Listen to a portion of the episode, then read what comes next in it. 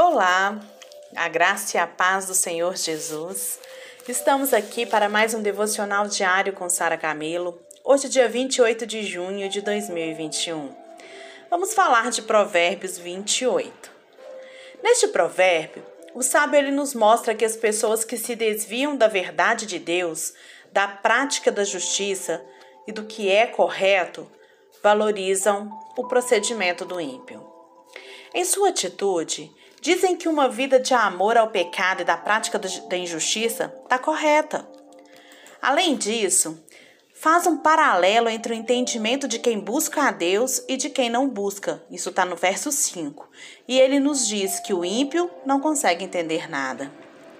Quando comparamos suas palavras com o que você com o que disse o apóstolo Paulo em 2 Coríntios 4:4, a gente vê que ele tem razão. Neste trecho, Paulo diz que o diabo ele cegou o entendimento dos ímpios, de forma que eles não compreendem a vontade de Deus. Até a oração do ímpio é detestável para o Senhor, como diz no verso 9. Até que sejam palavras de arrependimento, o ímpio ele não é ouvido. Em contraste aos justos, estes, eles entendem a vontade de Deus e estão continuamente sendo aperfeiçoados nela, como diz em 1 João 2,20. Os justos, eles oram segundo a vontade e a palavra de Deus em nome de Jesus, e por isso eles são constantemente ouvidos. Vamos falar do verso 13, que diz assim: O que encobre as suas transgressões jamais prosperará, mas o que as confessa e deixa, esse alcançará misericórdia. Provérbios 28, verso 13. O pecado, gente, ele é malignicíssimo. Os seus efeitos, eles são desastrosos e o seu salário é a morte. São os loucos, só os loucos é que zombam do pecado. Só aqueles que amam a destruição se rendem aos cap seus caprichos e enganos. O pecado, ele é traiçoeiro. Ele faz propaganda enganosa. Ele vende uma coisa e entrega outra. Ele promete prazeres e delícias. E ele promete prazeres e delícias e paga com culpa e pesar. O pecado escondido, gente, é o pior dos pecados. O pecado é pecado, mas o pior o escondido é pior do que o pecado revelado. O pecado escondido, gente, ele adoece a alma, ele trava a jornada da vida e ele entristece o Espírito Santo. O pecado escondido, ele impede a pessoa de prosperar. Seu vigor se torna em sequidão e a sua paz, ela evapora-se nas brumas de um mar, como as brumas de um mar revolto de uma consciência tribulada. A única saída para o pecado escondido é confessá-lo e abandoná-lo. Não basta confessar, é preciso também abandonar o pecado. Não é arrependimento atrás de arrependimento, mas arrependimento seguido de frutos do arrependimento.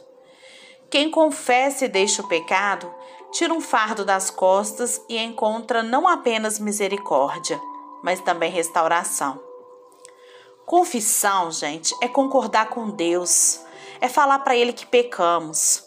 Confissão implica em rompimento com a prática do pecado. Confissão, ela termina, sabe em quê? Em perdão. Confissão abre uma fonte de cura para a alma e de renovo para o coração. E cura. O outro verso que vamos falar aqui hoje está no verso 21, que diz assim: Parcialidade não é bom, porque até por um bocado de pão o homem prevaricará. É absolutamente errado favorecer algo no alguém num tribunal, gente. Sobretudo quando a motivação do juiz é conseguir alguma vantagem pessoal. É um atentado contra a justiça e um clamoroso ataque contra a verdade sentenças para inocentar o culpado e culpar inocentes. Alguns juízes fazem isso por pouco dinheiro, ou seja, por um bocado de pau. Torcer o direito contra os justos para beneficiar os perversos é coisa horrenda. Assentar-se na cadeira de juiz e usar este honrado posto para amordaçar a justiça e pisar os inocentes é uma afronta a Deus e uma violência ao próximo. Essa parcialidade criminosa é uma coisa muito má aos olhos de Deus. É uma, cons uma conspiração contra a verdade. A corrupção, ela procede do tendencioso coração humano. Vem do coração. As pessoas, mesmo aquelas que ocupam as posições de maior honra, podem ser inclinadas a prevaricar. É por isso que a corrupção, ela se torna algo tão mal, tão triste. E a gente precisa, com todas as nossas forças, com as forças da nossa alma, repudiar a prática da corrupção nos tribunais, nos governos, nas empresas, nas igrejas, nas escolas, nas famílias e também no nosso coração. A corrupção, ela afronta a Deus no céu e as pessoas na terra. E às vezes a gente acha que a prática da corrupção é um juiz que se vende, é só isso, é um policial que se, que se vende Gente, a corrupção entra no nosso coração em pequenas coisas. E se a gente não for vigilante, a corrupção vai ganhando uma proporção tão grande que ela começa a nos dominar e a gente começa a achar tudo normal. A gente passa a ser parcial nos julgamentos, porque a gente passa a achar normal. Então, o que destrói a vinha não são as grandes raposas, mas são as raposinhas, que é uma praguinha que dá lá. Isso é que destrói a vinha. Aquilo que chega devagarinho e pequenininho. Quando a gente fura uma fila, quando a gente tenta tirar vantagem em alguma situação, sabe? Isso tudo é corrupção. Quando a gente fala uma mentira para conseguir algo que é bom, mas eu menti.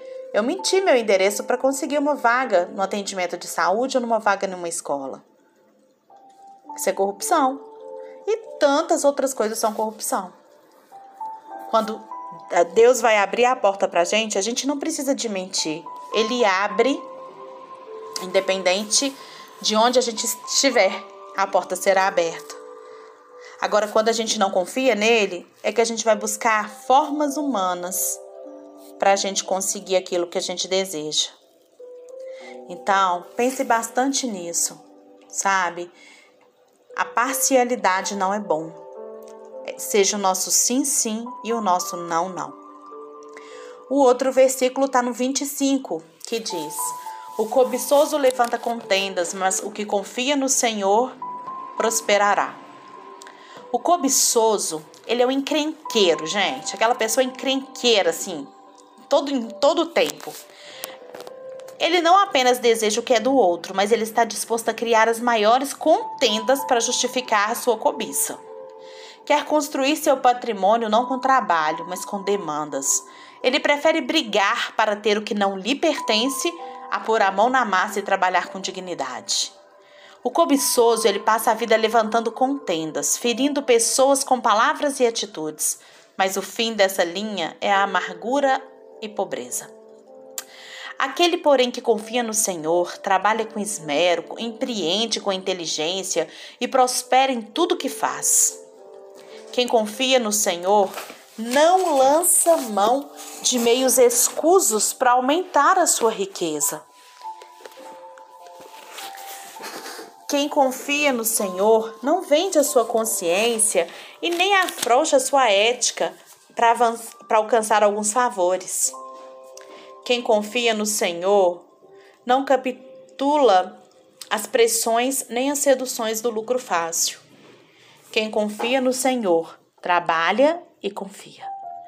Do alto vem o meu socorro, do alto vem o seu socorro, a sua direção e a sua prosperidade. Aquele que busca em primeiro lugar o reino de Deus tem suas necessidades supridas e a sua alma satisfeita. O cobiçoso avarento, ele se alimenta, sabe de quê? Amargura. E ele cai na penúria. Mas aquele que confia no Senhor, esse se alegra e prospera na terra. Medite nesse texto, medite nessas palavras e desfrute do que tem Deus de melhor para sua vida. Deus te abençoe.